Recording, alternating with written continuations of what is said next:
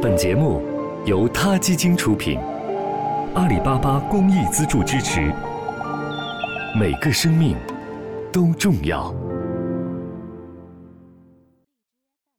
听众朋友们，大家好，我是小五，感谢你关注他 Radio，请你和我们一起体味那些动物之趣，感悟动物之美。今天我要为大家带来的是北岛的猫的故事下半部分。不久，我们买了房子。哈库和玛塔获得解放。我们请人在大门上装了个小门，喂猫。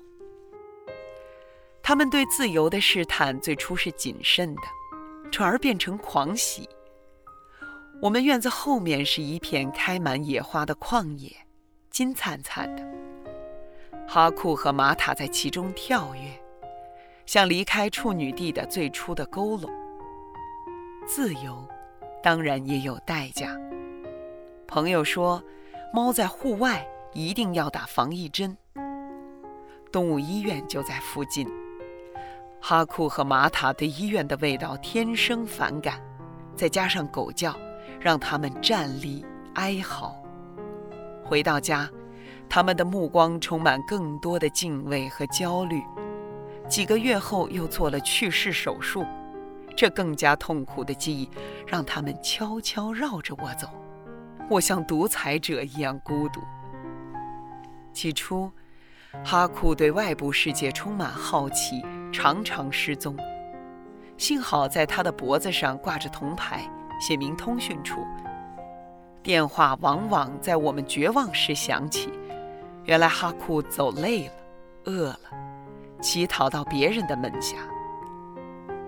哈库的路线越走越远，如果不是有一天被狗咬伤，他大概会像黄蜂一样消失。那天早上是甜甜发现的，他前腿上的皮毛被撕去一大块，露出渗着血珠的白肉。哈库一声不吭舔着伤口，并领悟了那只狗传达的信息。我们的世界就是凶险的。哈库从此不再远行，有时跟我们散步，只要闻出异己的味道，撒腿就跑。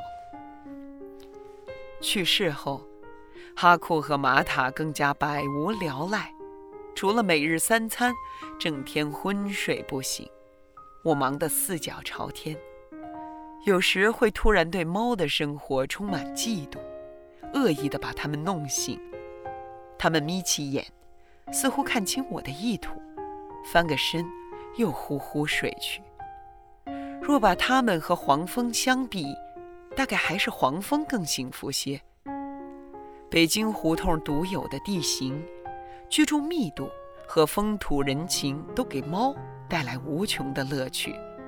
吃的，也没有人造猫食这么单调。我们当年总是专门给黄蜂买小鱼，精工细作，而哈库和玛塔对鱼最多闻闻，然后转身走开。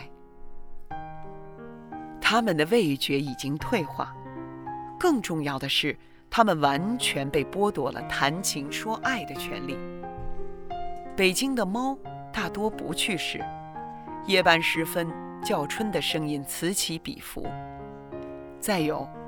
当年北京不许养狗，猫的世界安全得多。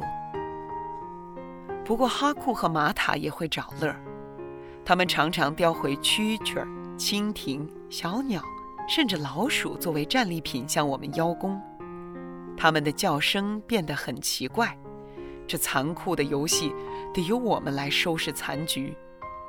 一天早上，我发现地毯上有只雏鸟，嗷嗷待哺。甜甜把它装在铺着毛巾的小盒里，鸟妈妈就站在后院的电线上，像高音 C 一般凄厉地叫着。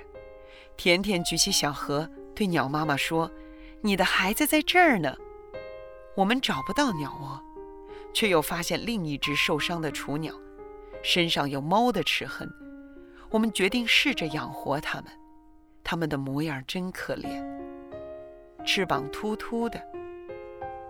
尾巴上有几根毛，长腿紧缩，眼睛紧闭，但稍有动静，大嘴就像朵黄花盛开。甜甜惊叹道：“真丑啊，丑得太可爱了！”我们挖来蚯蚓，居然被吞了进去，看来确实有一线希望。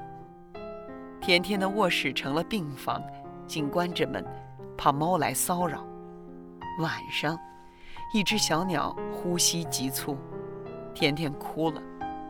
第二天，两只鸟都死了。我们举行了葬礼，把它们埋在一棵小葡萄树下。那几天，没人搭理哈库和玛塔。我从窗口看见哈库趴在后院的板墙上，向远处眺望。拖拉机平整着土地，突突的烟雾消散在空中。市政厅在修建公园，而公园必招来更多的人遛狗。那些大大小小的狗将一起转过头来狂吠，进入哈库的噩梦。好了。今天的 radio 就到这里了，希望各位喜欢。有什么想说的话，大家可以踊跃给我们留言。这里是他 radio，每个生命都重要。